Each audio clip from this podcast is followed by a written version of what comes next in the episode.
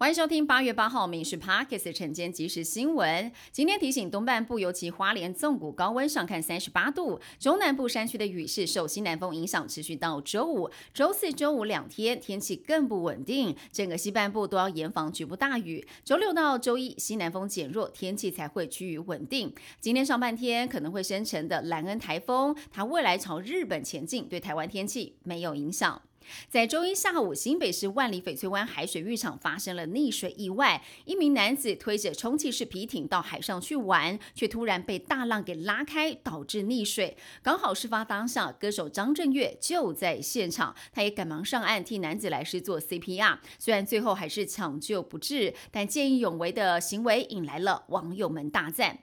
为了加速新药使用，我国将改采平行审查，食药署跟健保署同时启动审查作业。根据统计，现行新药纳入给付，平均大约是要十五个月。健保署希望可以简化流程，减少两到三个月的等待期，将新药给付时间控制在一年之内，让病患不用苦苦等待。预计是明年一月上路。日本前首相暨自民党副总裁麻生太郎率团抵达了台湾，这是台日断交五十年之后访台层级最高的自民党干部。麻生太郎此行预计会停留三天，出席凯达格兰论坛，担任专题演讲嘉宾，也将会会晤总统蔡英文、副总统赖清德。麻生在过去曾经多次公开发表挺台言论，更被日本政界视为是有台派。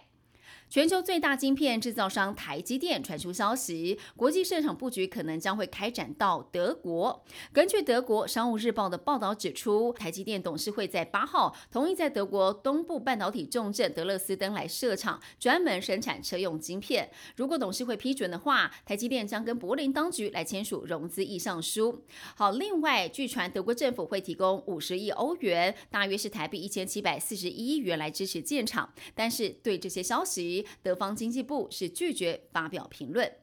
美国国会之前通过了台美二十一世纪贸易倡议首批协定实施法案，白宫在七号下午发布了新闻稿，宣布这已经获得了美国总统签署生效了。那么内容涵盖了关务行政、贸易便捷化、法制作业、服务业国内外规章，还有反贪腐、中小企业这五项议题。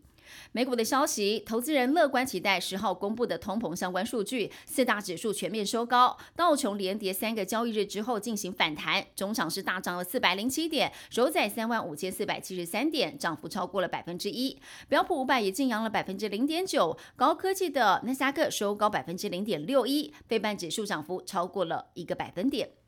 成都市大运羽球混双决赛上演了台湾内战，世界排名第十六的叶红卫跟李嘉欣为台湾队拿下了本届市大运第十面金牌。这一次的世大运，台湾代表队的所有赛事都已经结束，累积了十金、十七银、十九铜，总计是四十六面奖牌。不管是金牌数、总奖牌数，都是除了主办二零一七年台北市大运以外的史上最佳成绩。以上新闻由民事新闻部制作，感谢您收听。更多新闻内容锁定下午五点半《民事 Parks 晚间即时新闻》。